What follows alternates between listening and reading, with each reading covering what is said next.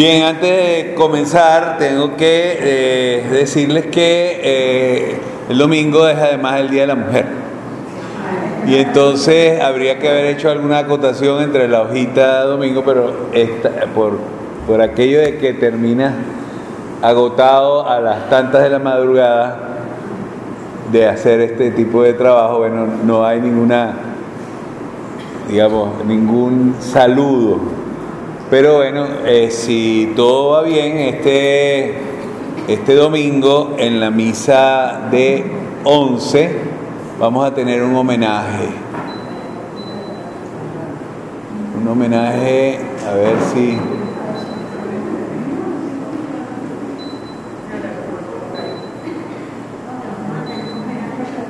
Un homenaje a la mujer.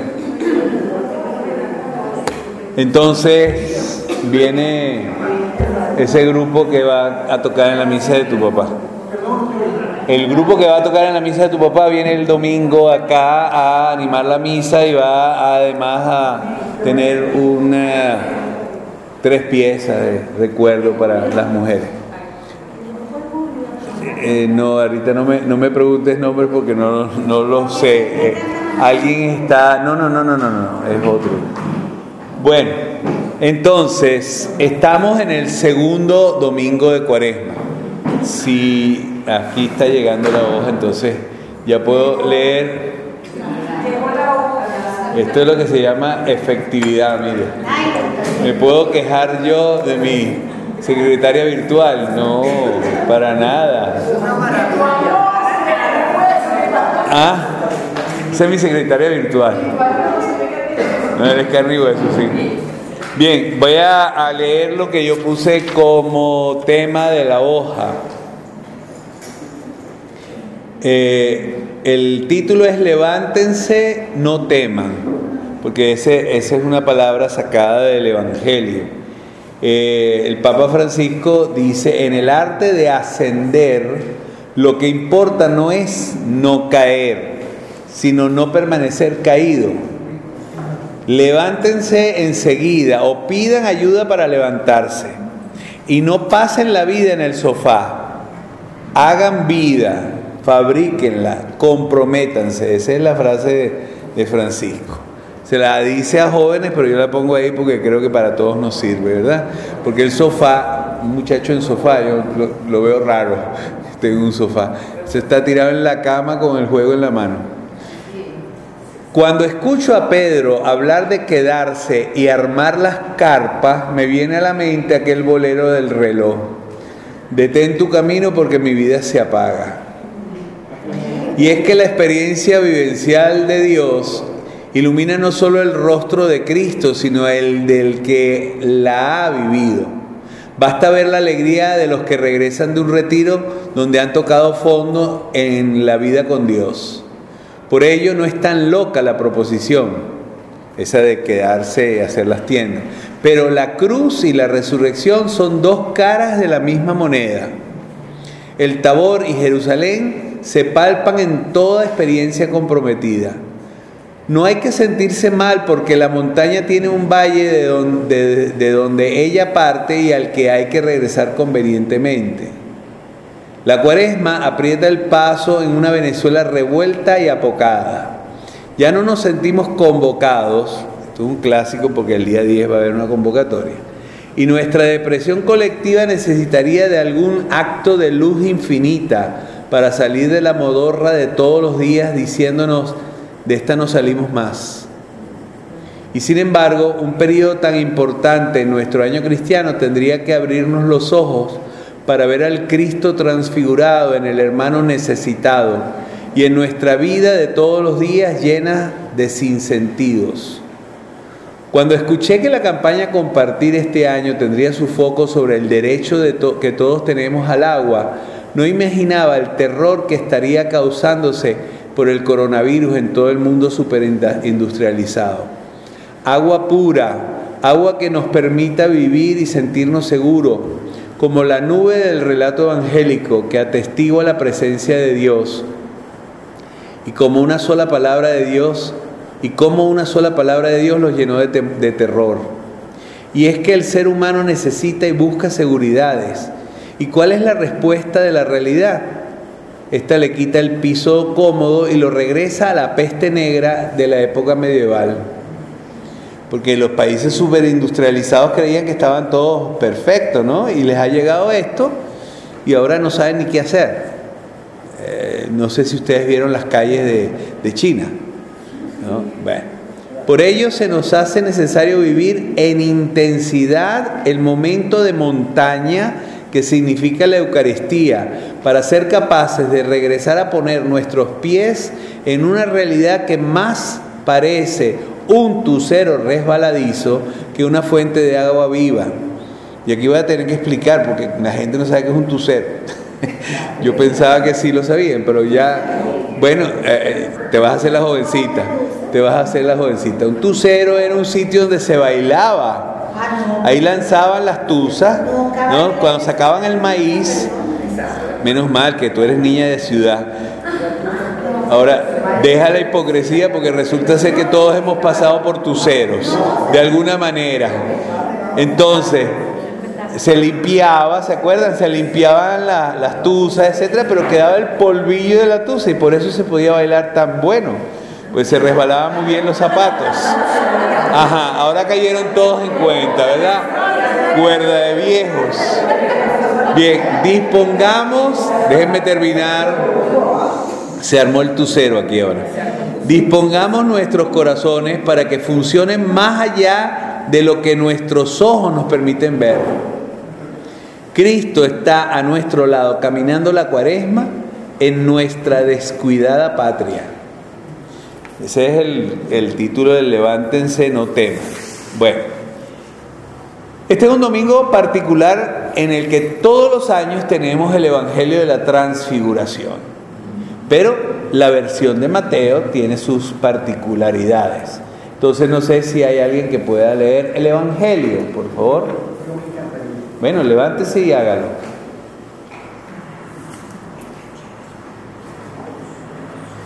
Que se oiga, por favor.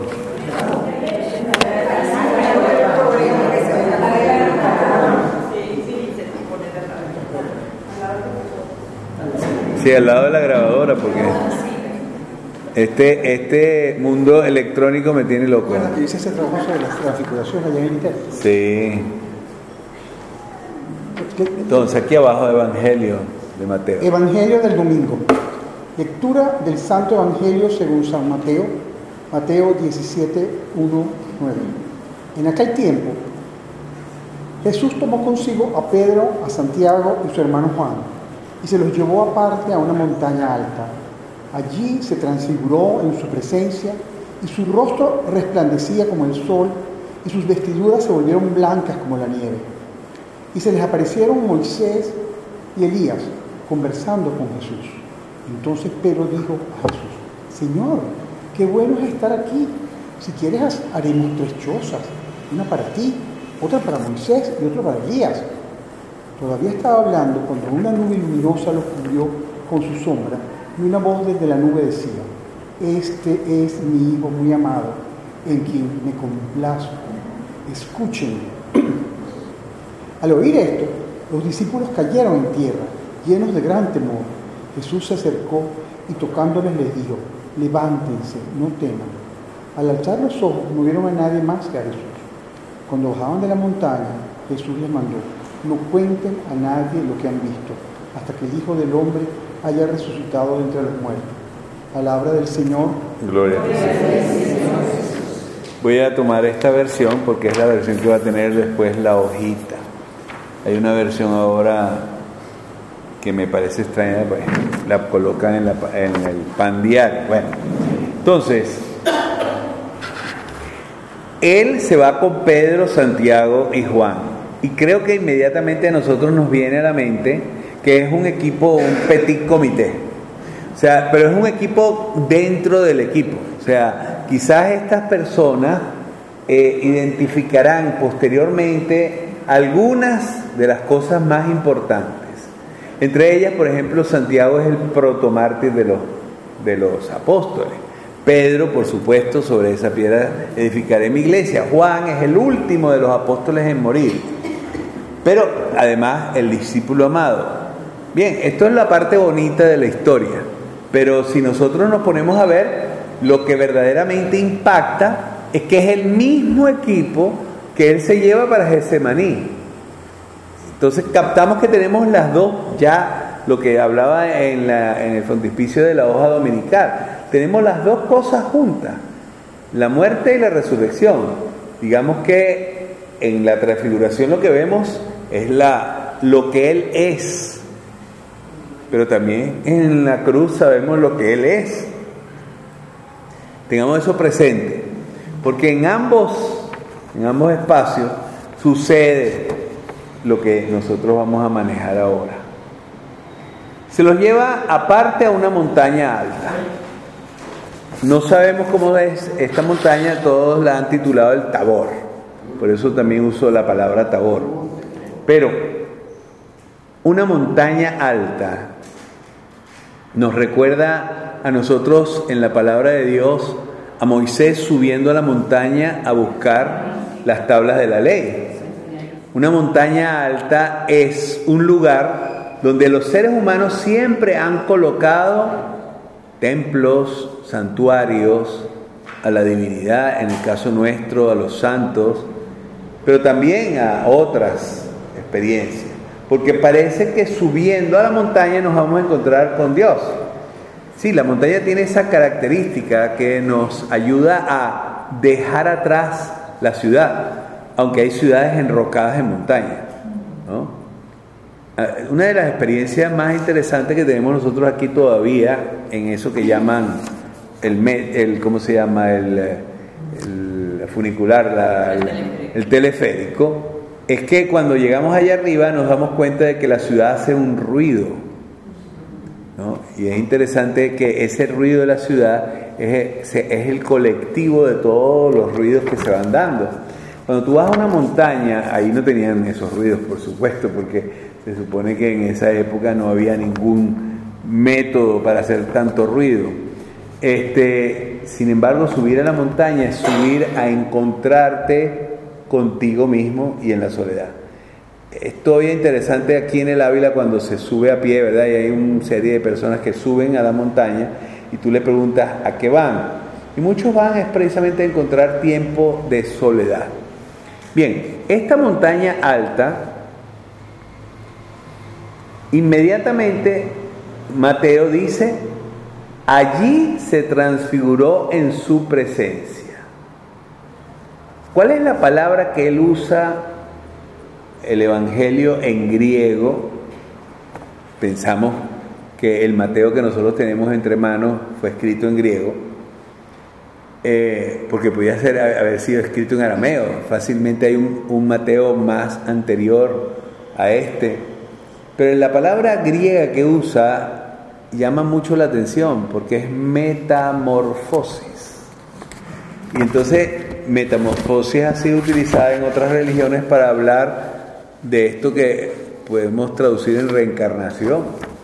No, aquí metamorfosis tiene que ver que lo que es el formé, la, la forma, cambia. Atención, que nos puede parecer a nosotros que esto es como, como Superman cuando es Clark Kent y después se convierte en Superman. No. La metamorfosis es demostrar lo que Él es.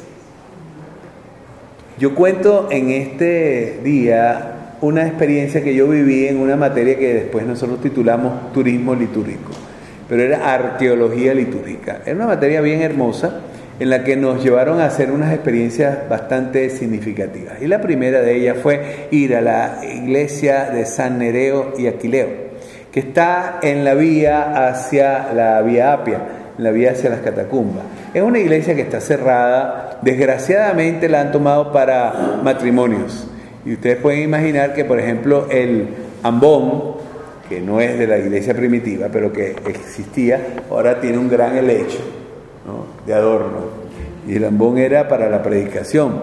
Bueno, ¿por qué fuimos a esa iglesia? Porque tenía un arco de triunfo en el que Jesús estaba en medio de un óvalo, la divinidad en dorado, y él estaba vestido de rojo Y los discípulos estaban vestidos, los discípulos, los apóstoles estaban vestidos de blanco. Estos tres apóstoles que estaban presenciando la transfiguración, de blanco. Entonces el eh, monseñor Valenciano, que era el que daba la, la materia, realmente un siciliano espléndido y muy, muy brillante en todo lo que significa estos momentos iniciales de la fe, preguntó, ¿por qué ellos están vestidos de blanco? Claro, Pepito Respondón, porque yo también fui Pepito Respondón, no piensen que es contigo la cosa. Este, la primera cosa que dije, bueno, sí, es que están vestidos como los magistrados romanos. Dice, no, no, no, aquí no tiene que ver. Entonces otro dijo, echando broma, dice, es que se les acabaron las piezas de color y le pusieron blanco. Dice, no, hay una teología que está al fondo y es que la transfiguración no fue que Jesús mostró quién era, sino que Él elevó a los apóstoles a la condición divina. O sea, los hizo llegar de un solo golpe al cielo y en el cielo pudieron ver cara a cara a Dios. Entonces ellos son los que están vestidos de blanco, no Él. Él está vestido de la divinidad. Bueno, este hecho a mí me quedó siempre grabado y lo recuerdo para esta, este domingo porque nos dice verdaderamente qué es entonces esta metamorfosis. La transfiguración de Jesús no es caernos a embuste, sino mostrarnos verdaderamente quién es Él. O sea, limpiarle los ojos, entre comillas, humanos a estos apóstoles para que perciban la divinidad. Y esto es quizás lo más hermoso de todo este misterio. Entre paréntesis, es San Juan Pablo II se le ocurrieron los, en el rosario los misterios luminosos y este es uno de ellos. Se transfiguró en su presencia, presencia de estos tres. Lo interesante es que estos tres estaban allí para estar como testigos de lo que iban a ver. Y aquí viene una frase bien interesante que no aparece en los otros. Hola bebé. Entonces, Dios te bendiga. Este es el principito. ¿Qué tal? Ajá, vaya, vaya, vaya. Esto se llama, eh, ¿cómo es? Chat con, con eh, tropezones. Eh, dice aquí, su rostro resplandecía como el sol y sus vestiduras se volvieron blancas como la nieve. Marco dice, como ningún lavandero podía ponerlas blancas. Pero este dice que el rostro es resplandeciente como el sol. Bueno, yo me imagino que todos ustedes eh, habrán tenido aquella experiencia que todos buscamos de ver un eclipse de sol. En, Estados Unidos se hizo famoso porque fue de, la costa este a la oeste, todos tuvieron la oportunidad de ver ese eclipse de sol. Este, ¿Qué hace cuando uno tiene que ver un eclipse de sol? tiene que ocultar el sol, porque si lo ves de frente pierdes los ojos, se puede dañar hasta la retina. ¿Qué les pasó a esto que no les sucedió? Porque si era resplandeciente como el sol, cuando dices como el sol, es que era el sol. El rostro desaparece en ese resplandor. Pero además las vestiduras se volvieron blancas como la nieve. la comparación de Mateo como la nieve eh, tiene que saberse que dentro de la estructura del hebreo la nieve es lo más puro. Bueno, siempre que no pasen las máquinas que van limpiando la nieve, que las ensucian todas con sal y todos conocemos de esas nieves sucias. No, las nieves son las inmaculadas, aquellas de las montañas que son intocables, ¿no? Tipo el Everest, tipo nuestro Pico Bolívar. Y aquí vienen los primeros dos testigos. Se aparecen Moisés y Elías conversando con Jesús. O sea, aquí hay una conversación entre ellos tres. Otro evangelista recuerda eh, de qué hablaban. Porque todo el mundo está preguntando, ¿y, ¿y de qué hablan? Conversan sobre su muerte. O sea, esto es una cosa que es insólita, es casi que irónica, porque estamos haciendo ver el Dios que va a morir en la cruz. Recuérdense que el domingo pasado nosotros tuvimos a la tentación como, como plato fundamental y nos llamó la atención infinitamente que Jesús fue tentado. Uno dice, más o menos, o sea, o nos cayó en buste, porque esa es una tentación que no llegó a concluirse. no, no, sí se llegó a concluir, porque el sentimiento de tentación ya es conclusivo. No es que la tentación conduzca al pecado, es que ella en sí misma es una prueba. Y atravesar la prueba quedas picoteado. O sea, cuando decía yo ayer en la homilía que Jesús nos está diciendo lo que son nuestras tentaciones y que deberíamos empezar a buscar cuáles son nuestras tentaciones, porque a lo mejor nos hemos quedado en las tentaciones de la, de la pubertad. Todo es pureza y todo se murió en ello. Y resulta ser que tentaciones tan simples, como decía yo el domingo, como de, por ejemplo, no saludar a la persona que está bajando contigo en el ascensor, porque resulta que vive en el piso de arriba y te despierta haciendo ruido. Entonces le tienes rabia, entonces sonríes y miras al espejo. La tentación es escapar al contacto. ¿ah? Ay, pero en eso hay pecado.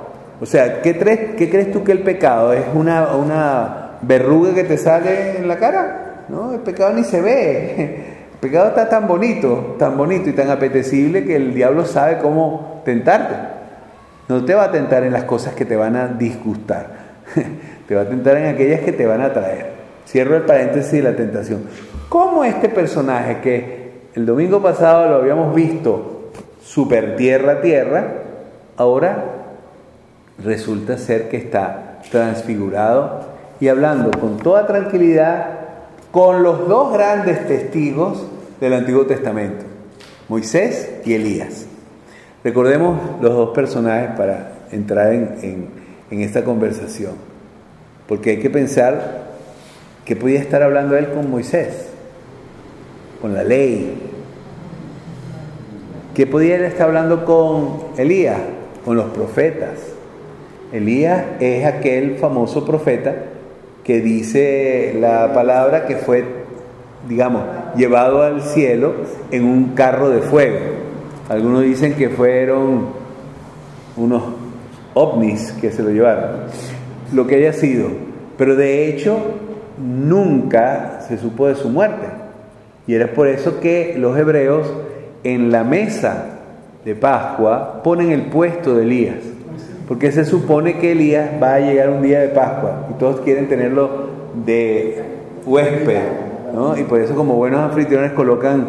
Y los niños creen que verdaderamente vino Elías porque la copa de vino se baja de, cantidad, ¿no?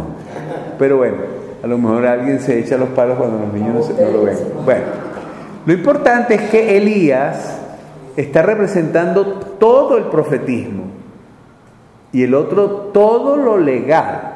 Entonces está toda la historia de la salvación allí representada.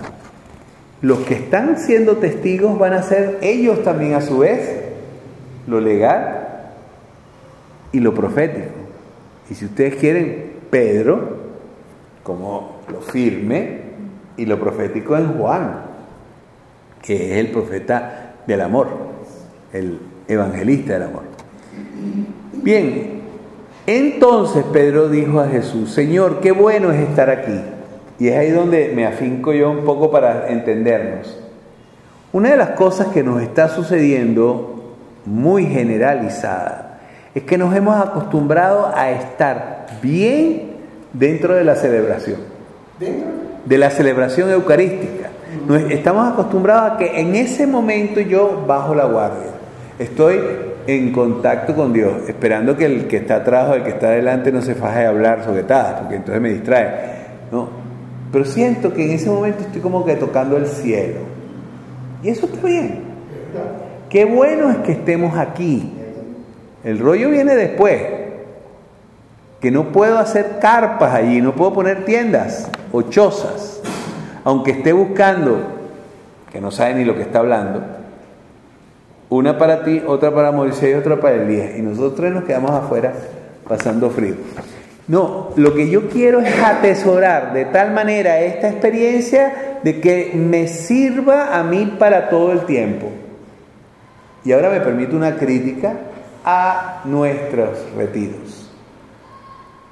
Yo normalmente se lo digo a mis muchachos que me voy con ellos de retiro vivencial. Ustedes imagínense, sobre todo aquellos que han hecho Emaús, ¿no?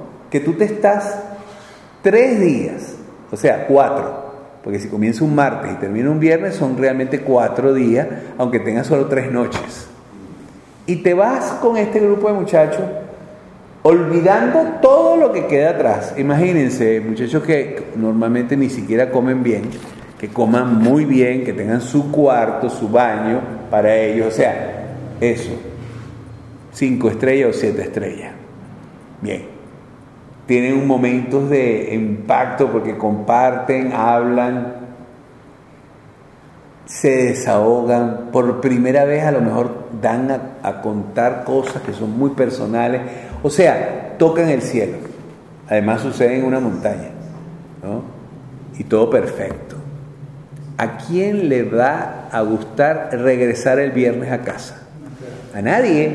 Entonces yo se los digo y se los advierto, miren, no piensen ustedes que cuando ustedes lleguen a casa, sus papás o sus hermanos hicieron el retiro.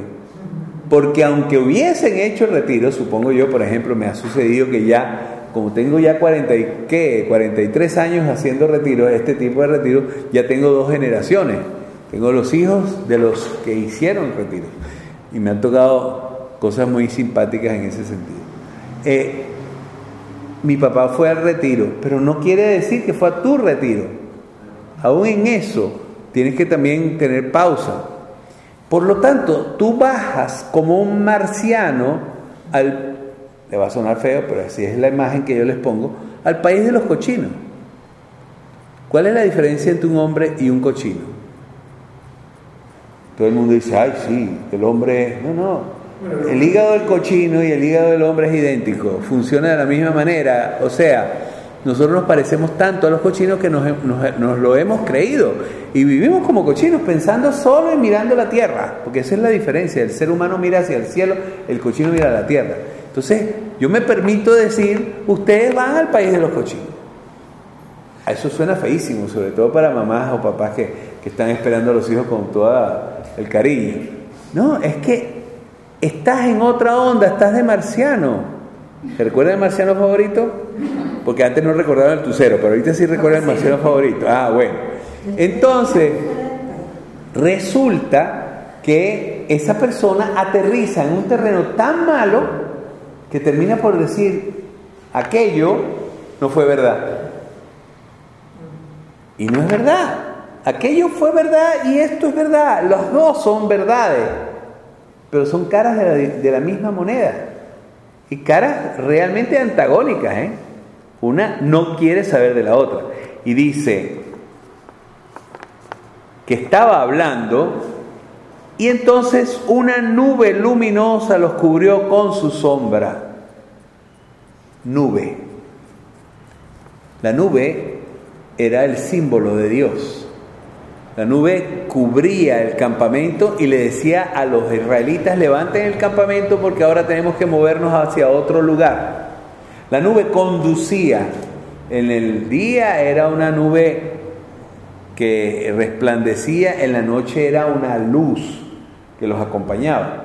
En la nube ha sido siempre dentro de la palabra de Dios la presencia viva de Dios. Cuando Salomón termina el templo, el templo se inunda con esta neblina. Y aunque haya gente que les encanta la neblina, los invito a pasarse cinco días dentro de una neblina para que vean cómo se les quita las ganas. Los que hemos vivido en países tipo Inglaterra, que viven en neblina todo el tiempo. Pero vamos a poner que la neblina acompaña por ese momento. Yo me voy a permitir un paréntesis porque esta mañana uno de los sacerdotes de mi comunidad hizo una comparación que me llamó poderosamente la atención acerca de la nube. Él hablaba de que eh, él venía de un taller que hubo en la católica sobre abuso sexual de niños, de menores. Y entonces él hizo la comparación que si ustedes recuerdan, la iglesia era un poco un lugar seguro. Había mucha gente que se refugiaba en la iglesia también para este, evitar que los civiles se lo llevaran. Este, estaba como en una nube, como en una cápsula. Y a mí me llamó mucho la atención porque él hizo la comparación inmediata. Dice, mira, esto está en una nube cubierto, pero la nube de la iglesia hoy es nube, es neblina, que no permite ver quizá a Dios por lo que está pasando. Y e hizo aquella comparación que me impactó. Antes se decía, niño, tienes un problema, ve al Padre. Ahora se dice, cuídate del Padre. ¿Me están captando? Estamos realmente nublados. Y en esa nube hemos caído todos, pues la iglesia está en esa nube. Cierro el paréntesis porque está como jalado por los cabellos, pero para que me entiendan, este, lo que podía significar la presencia de Dios hoy se ha convertido en una nube que no nos permite ver a Dios. Con esto quiero hacer otro pequeño paréntesis. Con esto no estoy diciendo que la iglesia es la que está contaminada, sino que ha habido intereses bien claros y, fundados de tipo económico, ¿no? Para que la iglesia aparezca como la que hace estas cosas. Como que los otros grupos humanos no les pasa. Le decía yo a, a un abogado que este, uno de los problemas graves que tenemos nosotros en la iglesia es que las víctimas pasaron a segundo plano. La iglesia de un cierto periodo no les importó las víctimas, sino agarrar los victimarios y esconderlos, mandarlos a otro sitio, que fue el error gigantesco. Pero a los abogados no les interesan las víctimas, les interesa cómo se llenan ellos los bolsillos. Y las iglesias han tenido que ser vendidas en algunos países para poder pagar las deudas que se supone que se han implementado por estas víctimas. Ojalá que ese dinero hubiera llegado a las víctimas, porque entonces yo hubiese dicho, los abogados tenían realmente el corazón de acompañar. No. Y es ahí donde pongo ese paréntesis para hacer ver que ni por A ni por B. Pero regresemos a la nube nubinosa. Hay una voz en la nube y esto hace que cambie completamente la nube. Y la voz dice, este es mi hijo muy amado en quien me complazco, escúchenlo. Si todos bien recordamos el primer domingo de cotidiano, que es el domingo del bautismo del Señor, esta misma frase estaba allí. ¿Quién presencia esa frase? Juan es el que se da cuenta que este que está bautizando es verdaderamente el Hijo de Dios. Pero no es así de sencillo en este momento.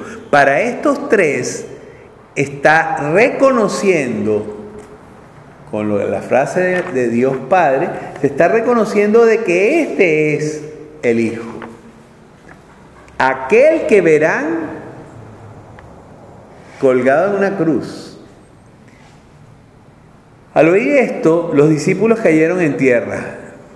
La, voz los tumbó. ¿Qué significa caer en tierra en la transfiguración? O sea, me doy, me percato, estoy poniendo mis pies en la tierra cuando la transfiguración lo que me estaba haciendo es transportarme a otra instancia. Pongo mis pies en la tierra, caigo en tierra y miren lo que sucede gran temor. Ahora yo soy testigo de algo que me va a llevar a, a dar la cara.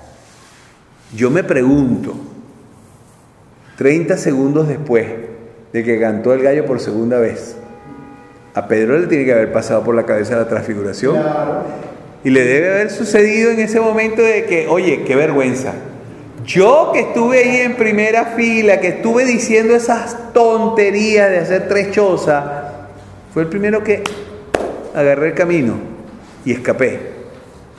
Es interesante que Jesús se acerca y tocándolos les quita el temor.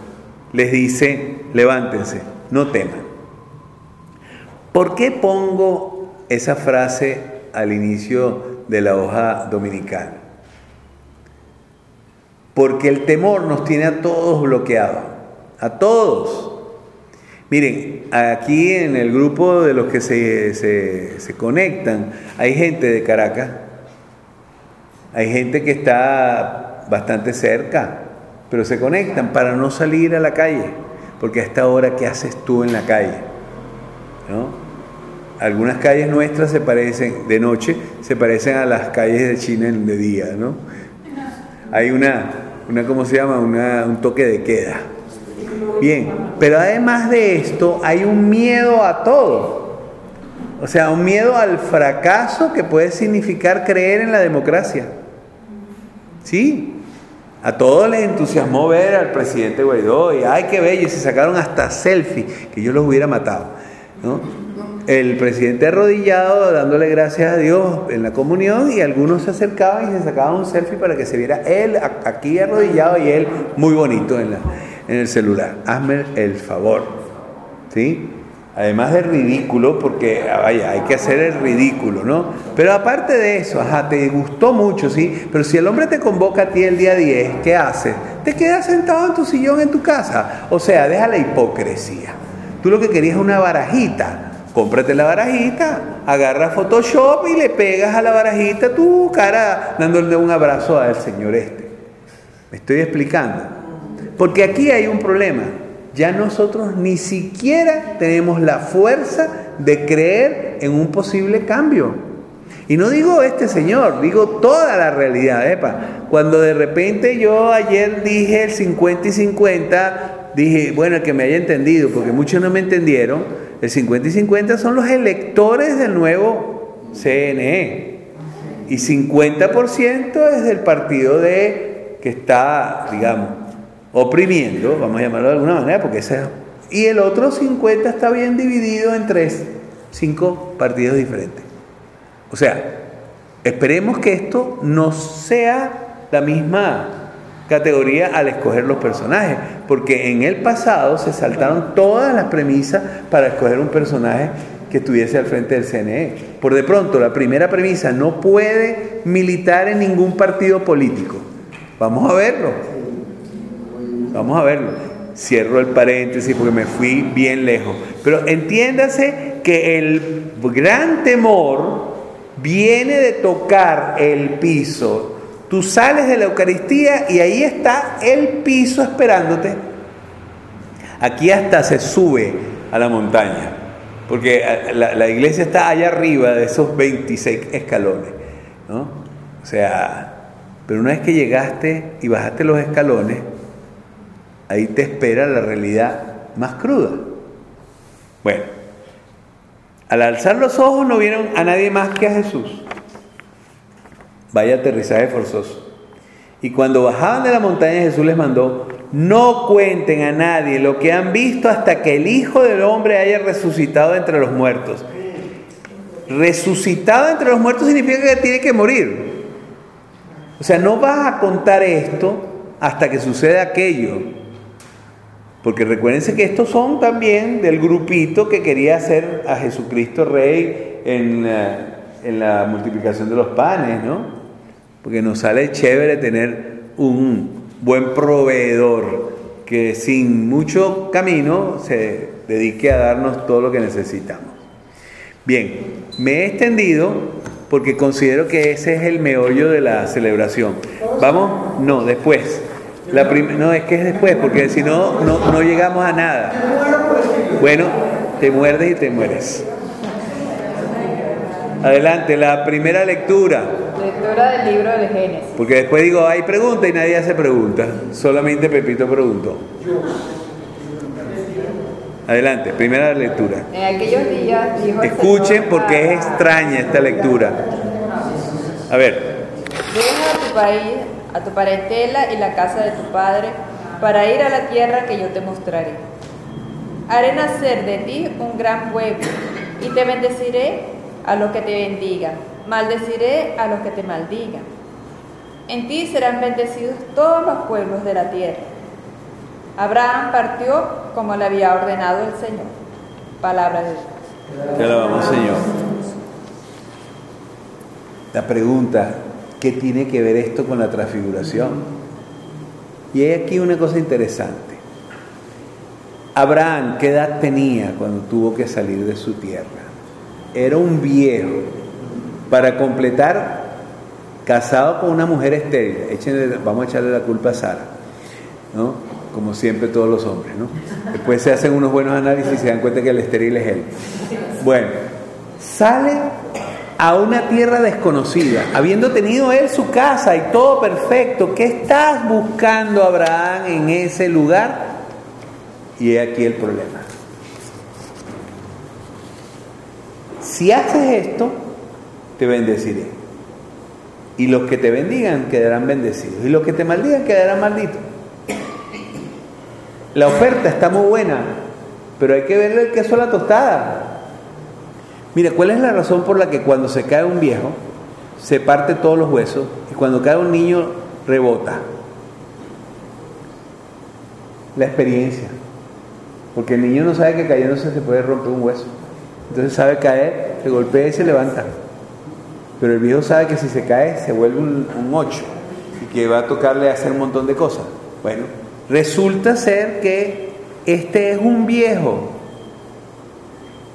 pero deja su tierra. Y he aquí lo que se espera del que ve la transfiguración, que deje su tierra. Es decir, que deje ese ambiente de bendición para zambullirse en una tierra que no es bendita. Permítame un gran paréntesis en este momento porque yo siento que esto puede ser una buena acotación para una homilía del domingo. Atrás han quedado los ancianos. ¿Por qué han quedado los ancianos atrás? ¿Para cuidar las casas o los niños? ¿No? Porque los ancianos no quieren dejar. Porque los ancianos significaría que tendrían que irse a un país donde no hablan el idioma. Porque tendrían que dejar su propia casa y sus propios beneficios. Porque ¿quién va a dejar lo que adquirió durante tantos años? Solo porque mi hijo, que tiene que hacerse su vida, decide que yo me tengo que ir a vivir con él. Entonces, ajá, aquí hay varios ahorcados y estoy hablando de la soga. ¿Qué quiere decir con esto? Que definitivamente yo no voy a dejar lo que tanto me costó. Tú lo dejas porque a ti no te costó nada. Te cuesta tus amigos, pero si te pones a ver, vas a hacer nuevos amigos. Te cuesta la novia o el novio, pero recuérdate que ya vas a conseguir otro y quizás con más dinero. que te va a dar la nacionalidad, ya está, te acomodaste. ¿No? O sea, los beneficios son múltiples, pero para el que se queda no es así. Entonces la pregunta es, Abrahanas y Abrahanes, ¿qué hacemos? Porque por no movernos, de verdad, quizás hemos decidido, aguante, me tocó el país que me tocó vivir. Este es un momento de desgracia y ¿qué vamos a hacer? Ya aguantaremos. Si se soluciona bien y si no moriremos en desgracia. Eh, no, no puedo. Precisamente si tú te quedaste es para luchar porque esto llegue a funcionar. O sea, que me vengan a mí con el cuento de que las manifestaciones son puras viejas y viejos. No, es que eso es lo que ha quedado. O sea, eso es lo que ha quedado porque el muchacho que ha conseguido se ha ido. Entonces, no critiquen que esto esté montado sobre espaldas de personas de mayores de 50 años. Es que es así. Entonces, la bendición viene porque tú asumes salir de tu tierra. ¿Y qué es tu tierra? El sofá del que hablaba el Santo Padre. Romper el esquema de tu serenidad y tranquilidad porque ya te acostumbraste a que, bueno, si no hay papas, habrá arroz. Y si no hay arroz, habrá pasta. Y si no hay pasta, habrá yuca. Y así con eso te solucionaste. Y no es solucionar, es realmente buscar una estructura que sea según el corazón de Dios. Ahora uno se pregunta, ¿Abraham tenía razón de estar en esta primera lectura? Sí, porque él nos está diciendo que no hay edad para salir de zonas de confort. Y perdóneme que las zonas de confort son tan malas como cuando una persona tiene un problema en una pierna y tú lo ves que cojea, pero cuando se para, se para sobre la pierna que está buena, haciendo ver como que no, no me pasa porque yo que me voy a meter yo en ese paquete de una operación. No, no, no. Mi zona de confort puede ser no me duele tanto y te vas acostumbrando a tu no me duele tanto cuando definitivamente hay que romper con eso. A todos nos encanta que los muchachos salgan, ¿verdad? Como que chévere, como salieron en masa hace dos años y los mataron también como moscas, ¿no? 150 muchachos, uno cada día. Porque después las, las manifestaciones eran de 150 días y en eso habían matado a un muchacho cada día. Algunos los habían matado juntos, pero por decir. Ajá. Los muchachos agarraron la de Villadiego y se fueron. Porque dijeron, no, no, no, no la calamos. Porque aún perdiendo la vida mis compañeros, yo, no, yo busco mi solución. Y que se los lleve el que lo trajo. Entonces, este texto tiene que ver no con transfiguración, sino con lo que hay que hacer con la transfiguración. Para él fue una transfiguración. Él vio, dice, le dijo el Señor a Abraham, eso es cara a cara. Y lo que le exige es, sal de tu país, de tu parentela, de la casa de tu padre, a la tierra que yo te voy a mostrar. La tierra puede ser Venezuela. La Venezuela que tú quieres que verdaderamente sea la Venezuela que tiene que ser. Esa es. Porque también está el hecho de escapar y ya está a punto. Me aguanto. Me conseguiré alguna persona que hable español. Veré cómo hago. Por lo menos tengo todo lo que quiero. Y la televisión también, porque la pongo en español y ya está. No, no es eso. Sal de tu tierra. Aquí, aquí también tienes que salir de tu tierra. Y no puede ser tu tierra la tierra cómoda de la transfiguración. Entonces este segundo domingo no es de opio del pueblo. Es decir, nosotros estamos viendo ya el final de la historia. Qué bonito. Y nos olvidamos de lo, de lo que conecta en este momento. Este es un domingo de mucho compromiso, porque además hasta aquí llega la fiesta. De ahora en adelante, los próximos domingos, cada uno va a ser uno más fuerte que el otro. No, van a caber las, las lecturas, porque capítulos enteros. ¿no? Pero es importante que entendamos para poder hacer la cuaresma, tengo que empezar a pensar en salir de mis comodidades, aunque éstas sean ya muy malas. Vamos con la segunda lectura a ver si logramos, aunque sea unos minuticos, antes de que me corte aquí el camarógrafo. Lectura de la segunda carta del apóstol San Pablo a Timoteo. Querido hermano, comparte conmigo los sufrimientos por la predicación del Evangelio, sostenido por la fuerza de Dios, pues Dios es quien nos ha salvado y nos ha llamado a que le consagremos nuestra vida, no porque lo merecieran nuestras buenas obras, sino porque así lo dispuso Él gratuitamente. Este don que Dios ya nos ha concedido por medio de Cristo Jesús desde toda la eternidad, ahora se ha manifestado con la venida del mismo Cristo Jesús, nuestro Salvador, que destruyó la muerte y ha hecho brillar la luz de la vida y de la inmortalidad por medio del Evangelio. Palabra de Dios. Hemos leído la segunda lectura, cosa que a veces saltamos cuando estamos en los domingos cotidianos, porque la segunda lectura en este tiempo llamado fuerte es una lectura que debe enfocar algún aspecto de lo que estamos celebrando. Y aquí habla de sufrimiento, compartir conmigo los sufrimientos. El que está escribiendo está en cárcel. Y cuando decimos en cárcel, está con grilletes, está con cadenas. Y le dice que es Dios el que ha dispuesto que nosotros pudiéramos ser lo que somos. Y ha llevado adelante, dice, es el que nos ha salvado y es el que, al que le hemos consagrado nuestra vida. Si le hemos consagrado nuestra vida y estamos con grilletes, uno se pregunta, ¿y entonces de qué me sirvió? ¿De qué me sirvió ser bueno? Estábamos hablando antes de un personaje que nos tiene a todos movidos y se llama Carlo Acutis.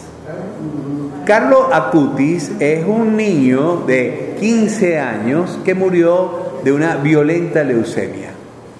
Murió en el 2006 y este próximo año, este año, lo van a beatificar. Imagínense, es un ciberapóstol. 15 años cuando murió, pero antes de eso hizo página, una página web dedicada a la Eucaristía. Un personaje, un muchachito que, bueno, identifico yo con el Domingo Sabio nuestro salesiano, que si hubiese sido Domingo Sabio en esta época hubiera hecho así. Ahora, este muchacho nos está diciendo a nosotros cuáles son los verdaderos valores.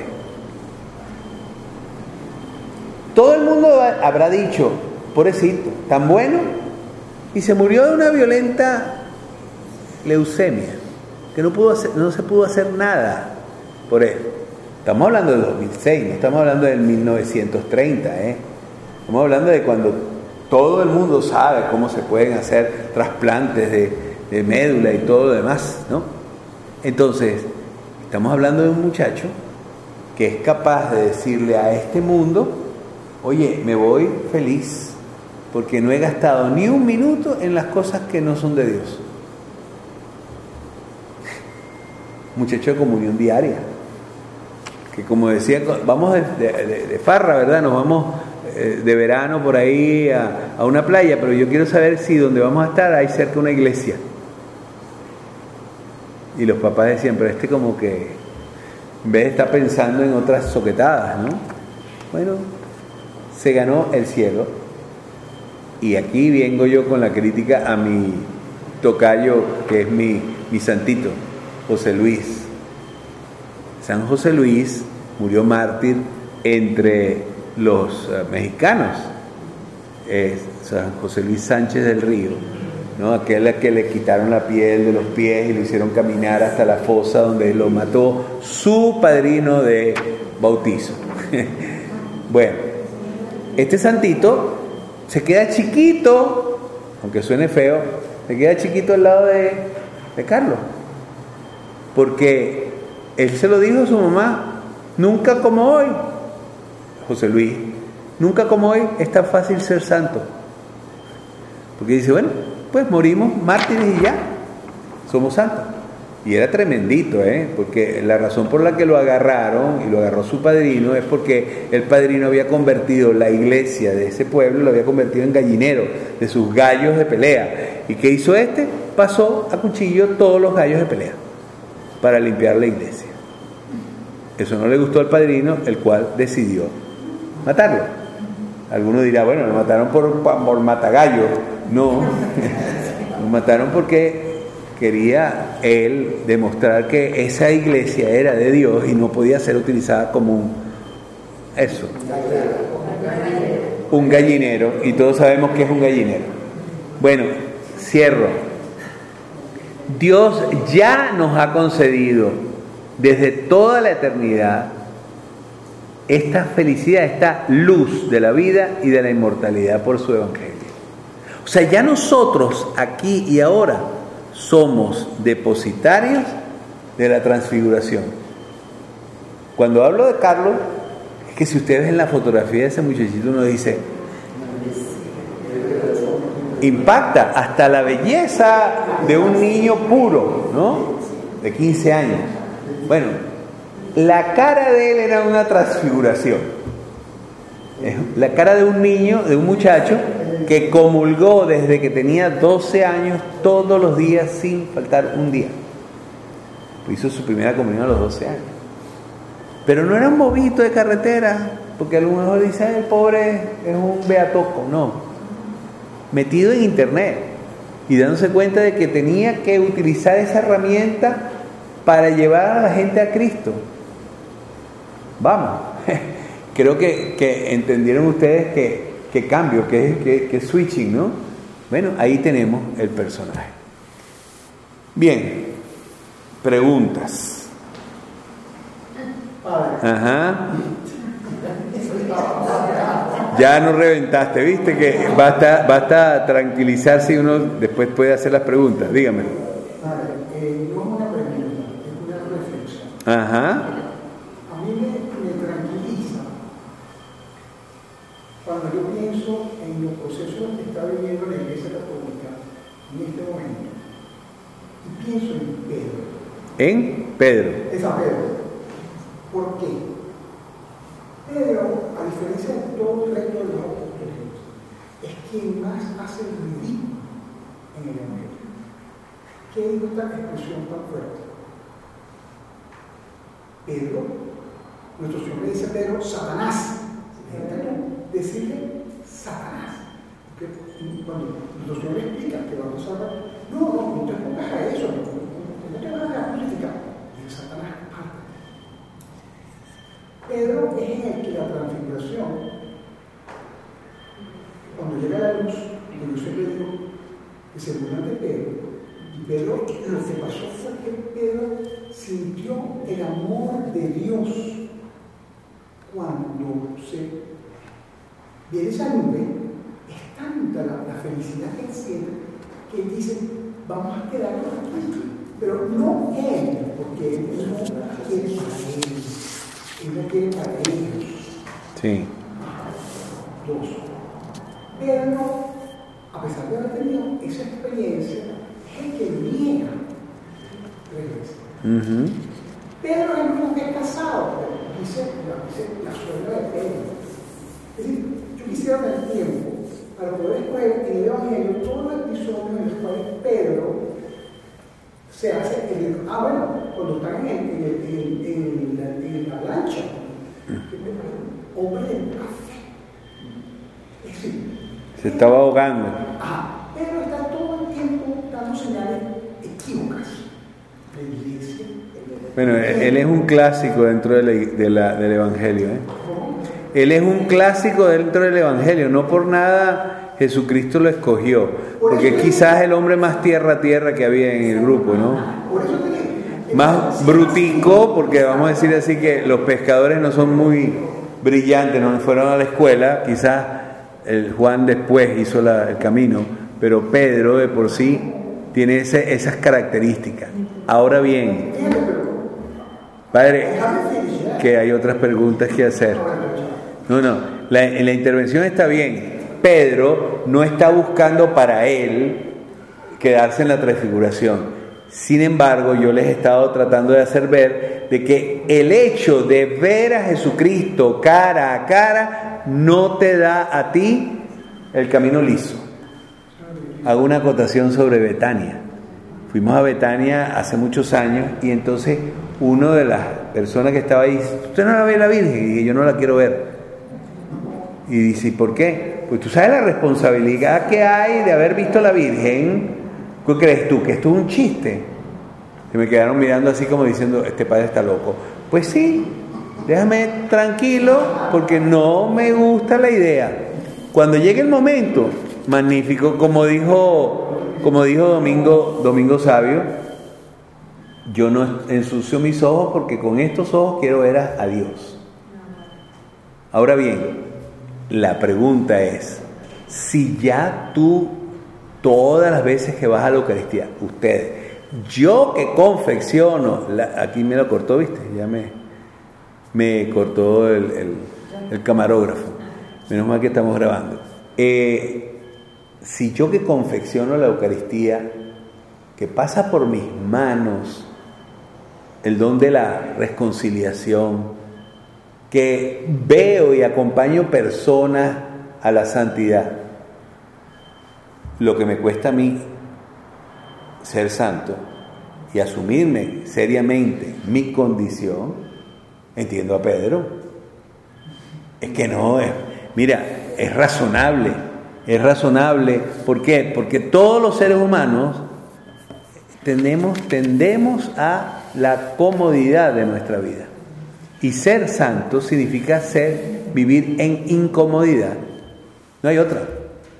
Que es muy fácil que todo vaya perfecto, pero realmente la forma final no es que te vaya todo perfecto. El que se mete con Dios le pasa lo de Abraham. Los que te bendigan quedarán benditos y los que te maldigan quedarán malditos. Pero él no le dijo, tú vas a estar siempre bendito, todo te va a ir perfecto. Yo no les toqué la historia de Abraham porque no es el momento, pero Abraham se lleva a su sobrino y se pelean entonces entre la gente de él y la del sobrino. Y entonces le dice, mira, vamos a dejar esto hasta aquí. Escoge tú la tierra mejor y él otro escogió Sodoma y Gomorra, que aquello era espectacularmente bello. Y este se fue a esta parte de desierto, a vivir allí en una carpa, mientras que el otro estaba en ciudad, perfecto. Bueno, pero todos sabemos la historia de Sodoma y Gomorra.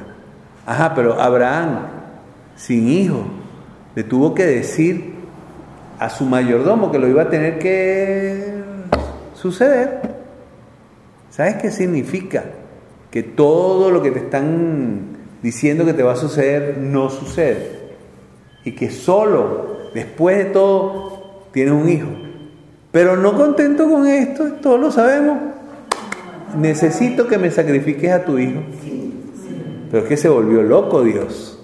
O sea, ¿hasta dónde me estás pidiendo? ¿Cómo era el cuento aquel de que te daré y haré de ti una gran nación? Si yo mato a este que es el único, imagínate qué nación va a salir de aquí.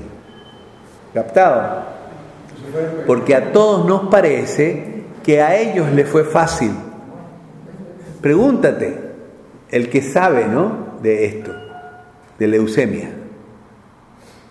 si eso es una enfermedad fácil. Eso es una enfermedad despiadada. Porque va destruyendo a la persona por dentro. El milagro, para que quede y podamos cerrar. El milagro de Carlos es que hay un niño que tiene una enfermedad congénita por la que continuamente vomita. O sea, no puede ni siquiera contener los, los, los sí, las comidas, pues. Y entonces, Carlos había muerto hacía poco, 2006. En el 2011, estos van a que les impongan la reliquia de Carlos, que ya tenía fama de santidad.